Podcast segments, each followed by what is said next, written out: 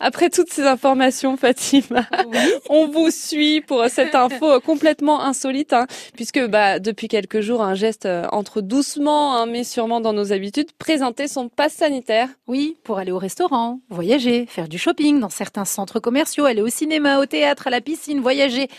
Bref, euh, difficile mm. d'y couper. Et le moins que l'on puisse dire, c'est que quand on a une vie bien occupée, donc euh, clairement pas moi, c'est qu'on doit dégainer ce passe plusieurs fois par jour et ça peut être lassant à la fin.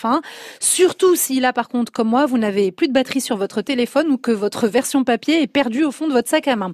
Eh bien, certains ont décidé de se faciliter la vie de façon un peu radicale parfois, mais l'initiative a le mérite d'exister et c'est celle d'un jeune étudiant de 19 ans qui a carrément décidé de se faire tatouer sur le bras, ni plus ni moins, le QR code de son passe sanitaire. Ah oui. C'est pas, c'est pas si moche que ça. Hein. On a vu tatou plus moche. Hein. Mm. Donc il aura fallu plus de deux heures à Andrea Colonetta et ah, surtout son tatoueur, voilà, pour achever le tatou sanitaire sur la face intérieure du biceps du jeune homme.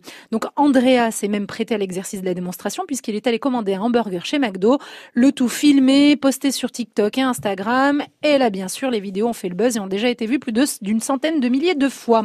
Alors ça marche, c'est le futur et ça rejoint même la fiction. Hein. On pense forcément à la série euh, Dark Angel et l'actrice ah Jessica Alba.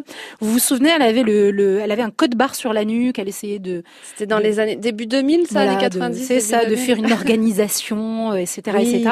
Malheureusement, l'initiative a aussi fait un bad buzz, une mauvaise polémique, puisqu'un tatouage qui sert d'identifiant, ça nous rappelle aussi de sombres heures de l'histoire. Oui, c'est pas forcément euh, des bons souvenirs, mais en tout cas, c'est pratique, hein, puisque voilà, plus besoin d'avoir son passe sur son téléphone ou euh, en version papier. Et il y a des alternatives de toute façon à l'étude en France, comme le pass sanitaire version bracelet du côté de la Gironde. Mm. Ça a été suspendu pour le moment, mais affaire à suivre. Merci beaucoup Fatima. On vous retrouve demain pour d'autres infos insolites, d'autres balades en France aussi.